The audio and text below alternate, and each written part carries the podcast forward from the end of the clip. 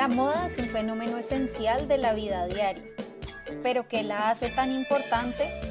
A través de la historia, la moda ha reflejado aspectos sociales, políticos, económicos y culturales de la humanidad.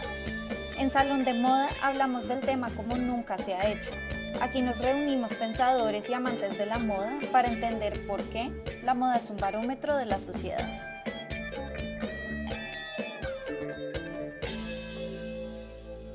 Hola, hola, bienvenidas, bienvenidos, bienvenidas a un nuevo episodio de Salón de Moda. Hoy les traemos una conversación un poco más personal, parecida de alguna forma a aquella que publicamos hace ya varios meses sobre nuestras prácticas de moda. Pero lejos de hablar sobre qué nos ponemos y cómo nos relacionamos con la moda a través de nuestras prácticas de vestir, hoy vamos a hablar es de libros. Me atrevería a decir, aunque esto es basado en observación para nada científica, que toda amante de la moda comienza a buscar aprender más sobre ella en algún punto de la vida. Y esta búsqueda de conocimiento necesariamente nos lleva a buscar libros de moda. Así, muchas terminamos con alguno de los mil libros que se han escrito sobre Coco Chanel o eventualmente maravillándonos con las ilustraciones de la historia de la moda de Auguste Racine. Y eso sin contar todos los libros de fotografías que celebran el trabajo de distintas personas, marcas y medios en la industria de la moda, que terminan ofreciéndonos más inspiración visual o un adorno para la sala que conocimiento verdadero sobre moda.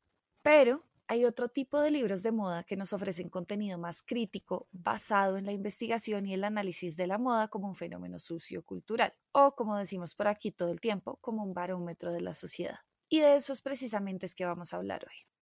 Así es, y empiezo yo con el libro que nos une a todos, todas y todas les interesadas en los estudios de moda, Adorned in Dreams, de Elizabeth Wilson. La primera edición del libro fue publicada en 1985 y en él Wilson explora los distintos aspectos de la moda, la parte histórica, la moda como industria, la cultura popular, el género, el feminismo, la moda en conexión con la vida urbana, entre otros temas. Entonces, este es un libro que analiza varios aspectos de la moda de forma crítica y por eso es considerado como un básico en los estudios de moda. Y así fue como yo llegué a él. Como a todas las que hacemos la maestría en Parsons, lo dejaron de tarea durante el verano antes de empezar el programa. Y en mi caso, tan solo la introducción me dejó en shock. Y aquí tengo que explicar, para quienes no saben, que yo toda mi vida adulta me la he pasado estudiando y trabajando en moda. Y la maestría la hice a los 28 años, cuando tenía ya 10 años en la industria. Y aunque suena un buen tiempo como para conocerla de arriba abajo, lo cierto es que ni en Lima ni en Nueva York, las dos ciudades donde había estudiado y trabajado hasta ese entonces, había escuchado hablar de los estudios de moda. Tenía los típicos libros que Lau menciona y también tenía libros de historia de la moda, pero ninguno que tocara tantos temas relacionados a la moda con esta perspectiva interdisciplinaria. Y esto parecerá broma, pero la verdad aunque yo sabía que me estaba metiendo a una maestría de investigación, no tenía idea que los estudios de moda eran un campo de investigación tan grande y desarrollado. Y eso que es obviamente un campo muy nuevo, pero para mí era mucho más grande de lo que yo pensaba. Pensemos también que yo soy solamente la segunda peruana que ha hecho esta maestría. En Perú no se hablaba de estudios de moda. Entonces, este libro me abrió un mundo entero de perspectivas tan distintas a las que normalmente venía escuchando en la industria por tanto tiempo. Y de verdad, lo primero que pensé fue, por fin hay gente como yo, por fin encuentro esas personas. Y suena ridículo, pero es que justo a esas alturas de la vida, hacia el final de los 20, comenzando los 30, muchas personas que como yo empiezan en la moda desde que salen del colegio, deciden cambiar de industria por distintos motivos. Uno de ellos es, por ejemplo, que el trabajar en moda no es tan maravilloso y no te paga tantísimo. Entonces, en mi caso, yo estaba buscando algo distinto todavía en moda, algo que me permitiera pensarla de forma más crítica e intuía que si me iba hacia la investigación lo encontraría. Y Adorning Dreams fue justamente el libro que me confirmó que estaba en el camino correcto. Qué chistoso que a todos nos haya pasado eso de Adorning Dreams, como la lectura de verano de Parsons, pero por lo menos a mí me pasó, no sé, alguna de ustedes, que a uno le dejan una lista larguísima y para mí eso fue como tan abrumador. O sea, yo vi eso, que te lo mandan como en mayo y dije, me voy a morir, yo no voy a alcanzar a leer todos estos libros, pero particularmente con Adorning Dreams, que creo que fue uno de los pocos que alcancé a leer antes de llegar, porque también era, porque la lista de verdad era muy, era muy larga, me pasó que al menos para mí, como para todas, creo también, por lo que estoy escuchando ahora, era como el primer libro completo y serio que uno leía sobre moda. Y casualmente, igual que Sandra, lo leí también a los 28 pero para mí fue una cosa muy importante también porque fue el primero que leí en inglés completo y era como un reto que yo no me imaginaba que iba a ser tan difícil. Esto para mí le puso como un toque de realidad a eso que ya me había embarcado en hacer y una realidad que parecía tan tan lejana en ese momento fue como que, bueno, aquí sí es Y por cierto, Sandra, no sé si sabes que Elizabeth Wilson sacó su autobiografía, se llama Unfolding the Past. Eh, sí, me emocioné demasiado cuando lo oí, ya está en mi lista de próximos libros para comprar. Una lista interminable de, de libros por leer. Pero bueno, hablando de mi primer libro de estudios de moda, ahora sí, el mío llegó casi como por accidente y de verdad me lo recomendó una amiga psicóloga que es muy curiosa con diversos temas. El libro se llama Sociología de la Moda de Frederick Goddard. Fue el primer libro que me mostró que yo, así como dice Sandra, yo ya me imaginaba, pero que era una cosa que la moda era más allá de lo light y que además podía analizarse desde diferentes perspectivas. Ahora ya sabemos, porque ya lo estudiamos, que aplicar las ciencias sociales a la moda es la base de los estudios de moda. Entonces, para mí eso fue como descubrir la luz. En ese entonces mi trabajo como periodista consistía en convencer además a mis lectores y también a veces a mis colegas, y era una cosa bastante difícil, de que la moda era algo de lo que se puede escribir de forma seria. Y aunque Sociología de la Moda es un libro corto y más bien sencillo, lo recomiendo precisamente por eso, porque es perfecto para quienes quieren entrar al mundo de los estudios de moda sin necesidad de una lectura complicada, pero con una introducción bastante completa. Godard hace un muy buen trabajo presentándonos autores como Pierre Bourdieu o Roland Barthes, que nos hacen más fácil leer la moda desde la perspectiva de las ciencias sociales. Y de ahí lo que siguió para mí, por lo menos, fue curiosidad infinita sobre la moda como esto que le decimos barómetro de la sociedad, como siempre decimos aquí en el podcast, y me encontré también con otras cosas como El imperio de lo efímero de Gil Slipovetsky, que también recomiendo a todos los que quieran tener un par de lecturas en español porque se han hecho muchas versiones en español sobre este par de libros, pero lo que ahora conocemos como de moda en ese momento apenas arrancaban y estos fueron como los dos primeros libros que me dieron una introducción importante.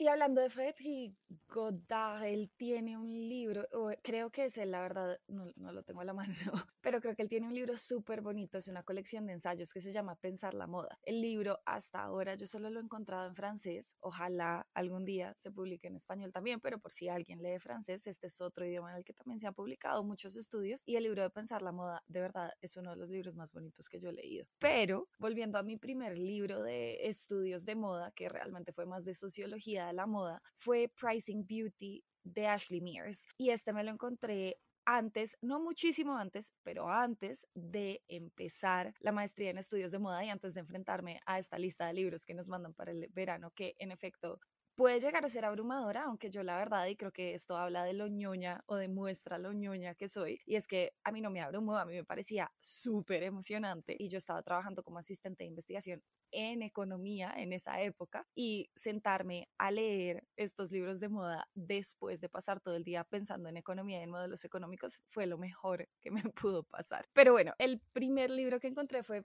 Pricing Beauty de Ashley Mears, como acabo de decir, y creo que si me siguen en Instagram seguramente me han oído hablar del libro porque realmente me gusta mucho y todavía regreso a él con relativa frecuencia, aunque debo confesar que a veces me pregunto si me gusta tanto este libro por nostalgia, por el cariño que le tengo porque me llevó a encontrar mi camino en los estudios de moda o si realmente porque es un libro excelente, yo creo que es por la segunda, pero bueno, eso lo dejo que ustedes lo decidan. Pero este libro, en resumidas cuentas, estudia la industria del modelaje en las principales capitales de la moda, mezcla la etnografía y la autoetnografía, en la cual la autora es modelo y trabaja como modelo mientras está haciendo su doctorado, que a mí eso me parece increíble, no entiendo cómo lo pudo llegar a hacer, y además entrevista y observa, digamos, el trabajo de otras personas que se desempeñan como modelos. Y a partir de ahí ella empieza analizar como ciertos elementos que suceden en la industria del modelaje, se da cuenta que es una industria muy blanca o blanqueada, que incluso las modelos que, por ejemplo, son racializadas deben tener ciertos rasgos que las asemejan a las mujeres blancas o a los hombres blancos, porque también hay hombres en este libro. Empieza a analizar, por ejemplo, el tema de las tallas y cómo las modelos para ser de tallas grandes tienen que cumplir igual con ciertos rasgos del cuerpo muy específicos. Y además vuelve a un tema que mencionó Sandra hace un rato sobre el pago, que los pagos suelen ser muy malos y muchas veces son en especie, pero si a nosotras nos pagan con la ropa, ¿cómo vamos a comprar comida, por ejemplo? ¿O cómo vamos a pagar nuestros estudios? ¿O si tenemos una familia, si tenemos hijos, hijas, cómo las vamos a mantener? Y esto entonces empieza a revelar muchos problemas un poco más sistemáticos que existen no solamente en la industria del modelaje, sino en la industria de la moda. Se podrán dar cuenta, este libro tiene que ver un poco como con la economía, con la sociología económica y creo que por eso fue como el que empezó mi transición de de la historia económica a los estudios de moda. Y aunque no me acuerdo cómo fue que llegó exactamente este libro a mí, sí me acuerdo o sí reconozco que llegó en el momento perfecto porque fue exactamente cuando estaba buscando un tema para un proyecto de investigación, para un seminario de investigación avanzado en historia económica que vi hacia el final de mi carrera. Y después de esto fue que yo terminé dando el salto a los estudios de moda. Además, impulsada por el profesor que dictó este seminario, él se emocionó demasiado con mi investigación y me empujó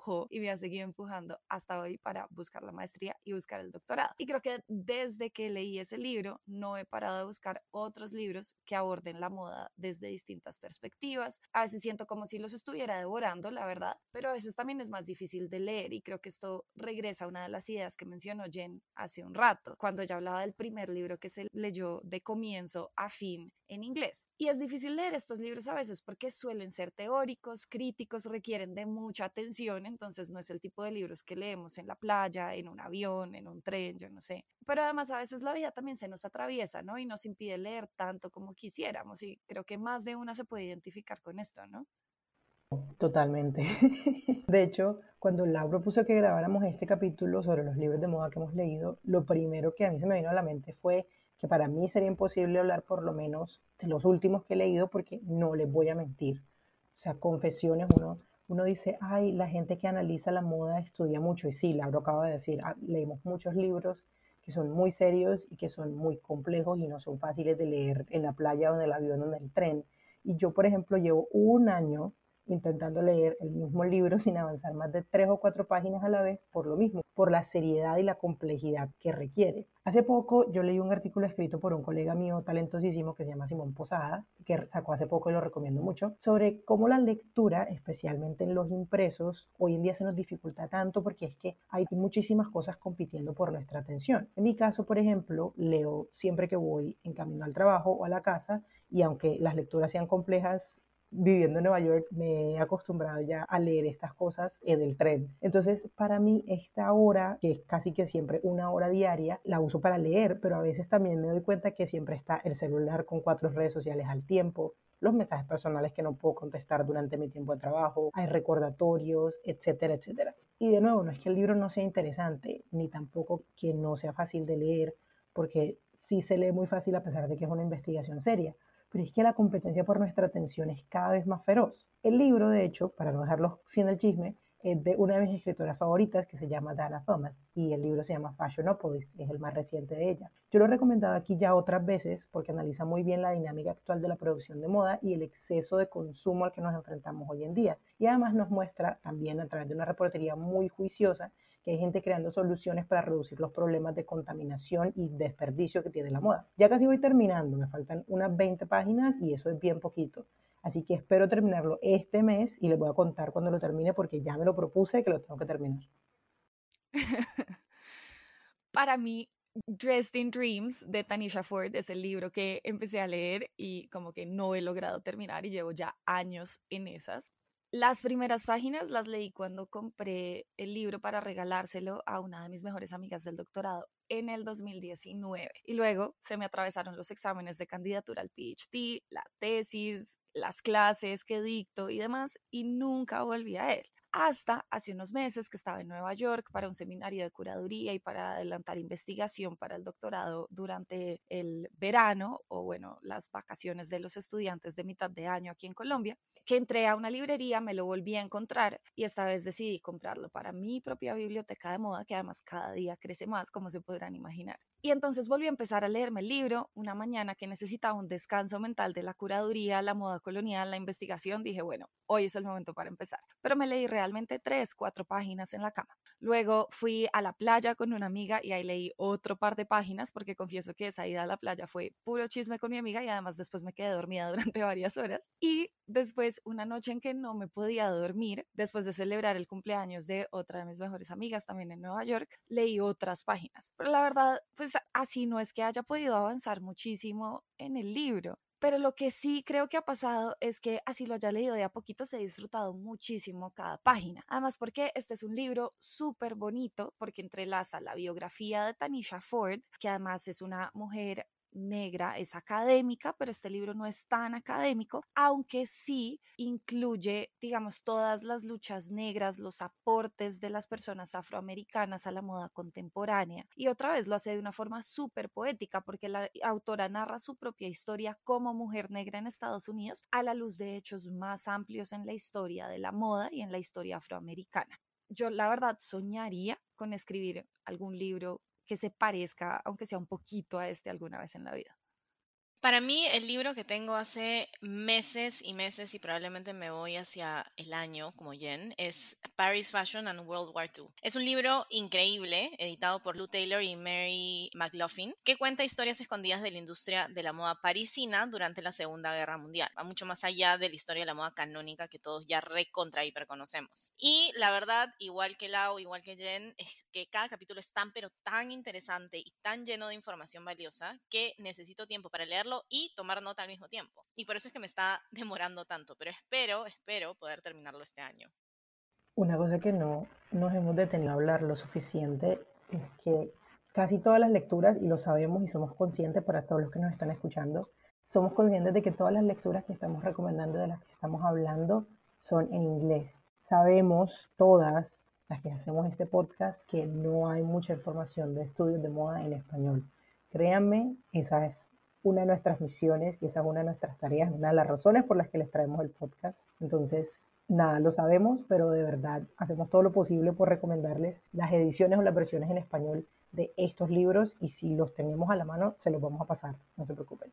Hablando de otra cosa y de poder terminar libros, yo quiero contarles también que después de graduarme de la maestría, yo me di un break de la lectura seria de moda. Lo hice porque lo sentía necesario sentía que necesitaba descansar y estaba saturada precisamente por esa dualidad de leer en inglés y en español, que a veces te deja también un hueco en la cabeza impresionante. Yo siento y, siempre digo el chiste que algún día me va a quedar muda porque a veces no me salen las palabras en ningún idioma. y aunque por un par de semanas yo me sentía como culpable por no leer y por no leer nada serio, de verdad lo recomiendo muchísimo porque a veces también es necesario descansar y consumir contenido ligero. ¿Saben qué me leí yo como por seis meses seguidos? Después de dos años de lectura e investigación intensa, me leí una serie de libros de esos tipo Sex and the City que te terminas en un día y son, eran como 10 libros y se lo juro que me los terminé en dos meses. Lo recomiendo altamente. Pues yo me siento súper identificada con esto y de hecho yo lo digo medio en chiste, pero la verdad es que muchos días se siente muy en serio. Y es que con todo lo que leo y sobre todo después de los exámenes de clasificación al doctorado, todo lo que leí, a mí no me daban ganas de leer ni siquiera las señales de tránsito. O sea, no me dan ganas de leer absolutamente nada. Y digamos que aquí hay como un dilema también un poco porque a nosotras nos encanta la moda, nos encanta leer sobre moda, nos encanta aprender, ¿no? Acumular conocimiento. Y ojalá en más de un idioma y como dice Jen, nosotras pues creo que reconocemos que tenemos el privilegio de poder leer esto en más de un idioma, pero también conocemos las limitaciones que hay del conocimiento y las barreras tan grandes que hay hacia el conocimiento crítico y serio de moda, sobre todo en español y por eso es que tenemos todos nuestros proyectos, incluido este podcast, pero esto también puede llegar a ser agotador. Y a mí, por ejemplo, gracias al doctorado, debo decir que es de las mejores y las peores cosas que me ha pasado al tiempo, porque he tenido la fortuna de que me ha tocado leer cientos de libros de moda. Y cuando digo cientos es porque son cientos. La lista de lectura para clasificar al PhD fueron 250, 300 libros más o menos. Entonces, no es una exageración. Pero otra vez, ¿qué pasa cuando esto se volvió una obligación? ¿Qué pasa cuando tenemos que leerlos todos tan rápido? Porque uno debe preparar estos libros en seis meses, en mi caso. Entonces, yo estaba leyendo prácticamente un libro al día, a veces hasta más, y pues ahí la abrumación ya es total, ¿no? Pero entonces aquí es cuando empezamos a buscar otras alternativas y creo que hay que reconocer que aunque a nosotras vivimos tal vez por o yo vivo por los libros serios y críticos de moda, a veces hay libros más ligeros que terminan siendo por lo menos igual de interesantes y que terminamos disfrutando muchísimo más. Y yo sigo volviendo al de Tanisha Ford, creo que es el mejor de estos libros que he leído últimamente, aunque bueno, hay otros libros ilustrados que tienen como pedacitos de información pequeña que terminan siendo fáciles de leer y súper agradables de ver, como el libro de las portadas de Vogue. Hay un libro súper bonito que es de 365 días de publicidad en moda y también son como simplemente es una recolección de imágenes de publicidad de moda y creo que este es el tipo de libros al que yo como que regreso cuando necesito como no leer pero mirar cosas bonitas que igual me enseñen cosas sobre la moda. Sí, es que creo que es necesario alternar entre estos libros más serios y los más ligeros para, como creo que las dos ya lo dieron a entender, disfrutar mucho más estos libros más serios. Especialmente porque, como con los ligeros avanzamos más rápido, la frustración por no poder terminar un libro, que es horrible, es bueno como tener estos otros y, que puedas leerlo uno como más lento y el otro un poco más rápido y no sentir que estás estancada leyendo un libro por un año entero como nos ha pasado y nos sigue pasando. Entonces, en mi caso, a mí también me gusta alternar y una de las cosas que hago es leer varios libros al mismo tiempo para ir avanzándolos dependiendo de mi humor. Si un día me provoca el serio, leo el serio, si un día me provoca algo más ligero y avanzar más rápido, leo el otro. Pero eso también implica que me demoro mucho más leyéndolos. Entonces, la verdad, no es una estrategia tan maravillosa y no sé si es una estrategia que recomendaría, pero igual eso me funciona muy bien. Bueno, yo creo que eso también depende un poco del momento de la vida en el que te encuentres, ¿no? Como que si estás leyendo los libros por diversión y por disfrutarlos, no importa que no te los termines de leer. Si en cambio te toca leértelos porque tienes que responder a una clase, porque tienes que escribir una tesis, porque tienes que hacer tus exámenes de doctorado, que ojalá cada vez seamos más personas doctoras en moda, pues ahí como que cambia un poco la estrategia, ¿no? Pero ojalá siempre no lo podamos disfrutar. Leer por placer también es válido. Es lo único que quiero decir. y hablando de leer por placer y de libros de moda que nos traen buenos recuerdos, cuando hablábamos de esos libros que terminan siendo más bien como los libros de la mesita de noche, que es porque se ven bonitos, yo no me puedo ir de este capítulo sin mencionar un libro que además sé que Melissa le va también traer un recuerdo muy bonito. Se llama La Biblia de la Moda y la escribió Tim Gunn. Ese fue el primer libro que yo tuve en mis manos sobre moda en inglés. Me lo trajo una amiga de un viaje. Nunca se me va a olvidar. Sandra y Laura pueden ver que me estoy sonriendo en la grabación porque es un libro demasiado bonito. Y nada, después muchos años, todos los amantes de la moda saben lo que significa Tim y lo que significa Tim para Parsons además. Entonces fue como full circle después de llegar a Parsons y poder decir, ay, yo me leí este libro. Tim Gunn es épico. Puedo decir para los también los que, los que saben quién es Tim Gunn, la frase student work. Yo no sé si a mí se me quedó súper grabada de las épocas de Project Runway y de él en Project Runway, cuando todavía te faltaba desarrollar tu estilo. Y que this is student work. El student work y el make it work. Hasta ahora uso la palabra student work. Esto es todavía como muy student work, cuando a alguien todavía le falta desarrollar su estilo. Y el make it work yo lo tenía como grandazo en mi cuarto también. Poco fuera del tema de los libros, pero me emociona. Bueno, ya cerrando con la lista de libros para leer, porque siempre hay libros por leer. La gente que lee mucho sabe que hay una pila interminable de libros y a veces nos sentimos mal porque compramos y compramos. Terminamos no leyéndolos, pero ahí están. Yo personalmente hice el salto o estoy tratando de hacer el salto a libros electrónicos para no ocupar más espacio en mi casa porque yo vivo en Nueva York y el espacio aquí es un lujo, entonces no me puedo dar ese lujo todas las veces. Pero tengo muchos libros por leer de moda, unos un poco serios, otros no tanto. El primero que tengo en la lista es muy interesante y es Anna, la biografía de Anna Winter, escrita por Amy Odell, que ya lo compré. Amy Odell es una periodista de moda espectacular y me parece que es un trabajo buenísimo entrevistando a toda la gente alrededor de la ya legendaria editora de moda. Yo en este punto tengo que confesar que las biografías o los perfiles de personajes conocidos están entre mis géneros favoritos para leer, entonces siempre, siempre las devoro. La lista de mis libros por leer sigue larga, como ya dije, pero por el lado de los más académicos está Love Clothes Last de Orsola de Castro, que es la fundadora de Fashion Revolution. Y este libro habla sobre cómo repetir y reparar nuestra ropa puede ser en sí mismo un acto político. Me interesa mucho porque mi trabajo en el mercado de la reventa, del que ya he hablado, me ha llevado también a replantearme mi propio consumo. Y de eso pues ya hemos hablado en otros episodios, entonces es un match perfecto. Y el último, y ojalá pueda leer los tres en un año, les voy a contar si logro ese reto, es Fashion Criticism, an Anthology, una recopilación de piezas de crítica de moda editada por una de mis profesoras favoritas y la directora de mi tesis, Francesca Granata. Yo también lo tengo en mi lista de pendientes y ese no lo había puesto en esta última parte, es más, todavía no lo he comprado. Pero los que sí tengo en mi lista de próximos libros por leer y que ya los pedí bueno, son dos. Uno es La apropiación cultural en la moda y el entretenimiento de Juniya Kawamura y Jung-Wan Mark de Hong. No sé si lo estoy pronunciando correctamente, pero bueno, ¿por qué lo quiero leer? Porque es uno de los temas claves en mi trabajo académico y en realidad siempre también intento conectarlo con lo que pasa en la industria. Así que lo vi y además yo amo a Juniya Kawamura, es como mi ídola, entonces pues ahí está. Y el segundo, que de primera impresión no tiene que ver con estudios de moda, pero estoy segura que va a haber algo de eso una vez que lo empiece a leer, es Latin Blackness in Parisian Visual Culture o la latinidad negra en la cultura visual parisina entre 1832 y 1932. Entonces ya los pedí, pero no llegan a París. Entonces los va a recibir mi hermano y tengo hasta noviembre para poder terminar un par más antes de empezar con esos dos.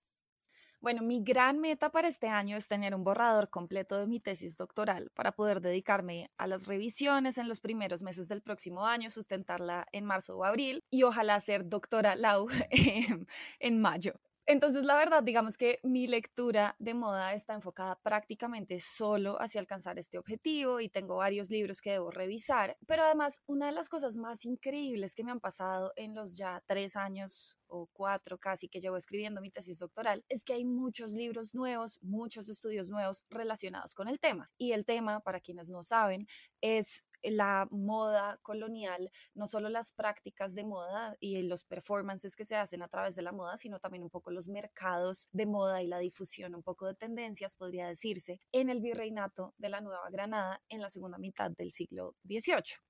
Y el que haya cada vez más producción académica relacionada con el tema, a mí me emociona muchísimo porque significa que cada vez somos más quienes nos preocupamos por entender la historia de la moda en Abya Yala o Latinoamérica desde mucho antes de que se hiciera apetecible para el sistema moda contemporáneo hace una década o un par de décadas. Lo malo, obviamente, es que eso quiere decir que tengo que estar demasiado atenta a todo lo nuevo que se publica y tendré que seguir leyendo exhaustivamente más o menos hasta el día en que entregue la versión final de la tesis a la biblioteca de mi universidad. Pero digamos que uno de los libros que más me emociona leer como parte de estas publicaciones recientes y que además tengo el honor de decir que no lo compré, sino que me lo enviaron, es el catálogo de la exposición de Painted Cloth, que trata sobre precisamente cómo se ilustra la moda en las pinturas coloniales de las Américas, que está abierta en este momento en el Blanton Museum de la Universidad de Texas en Austin y cierra el 7 o el 8 de enero del próximo año. No sé quién tenga la posibilidad de ir a Austin en los próximos meses, pero si van, súper recomendada esta exposición. Y creo que con esto y con nuestra lista interminable de libros que queremos seguir leyendo, podemos cerrar por hoy. Esperamos que hayan encontrado algunos nuevos libros para leer. Esperamos que se identifiquen de pronto con algunos de los retos que tiene el leer en moda o con algunas de nuestras historias un poco más personales en relación con los libros. Por favor, por favor, cuéntenos qué libros de moda han leído, quieren leer, planean leer ustedes también a través de redes sociales y nos vemos en un próximo episodio de Salón de Moda. Salón de Moda es una alianza entre Culturas de Moda, Moda 2.0 y Coven Trends, presentado por Melissa Zuleta Bandera, Laura Beltrán Rubio, Sandra Matei García Rada y Jennifer Varela Rodríguez. Agradecemos a Fair Cardinals por la música, a John Jairo Varela Rodríguez por el diseño gráfico y a Maca Rubio por la edición de audio.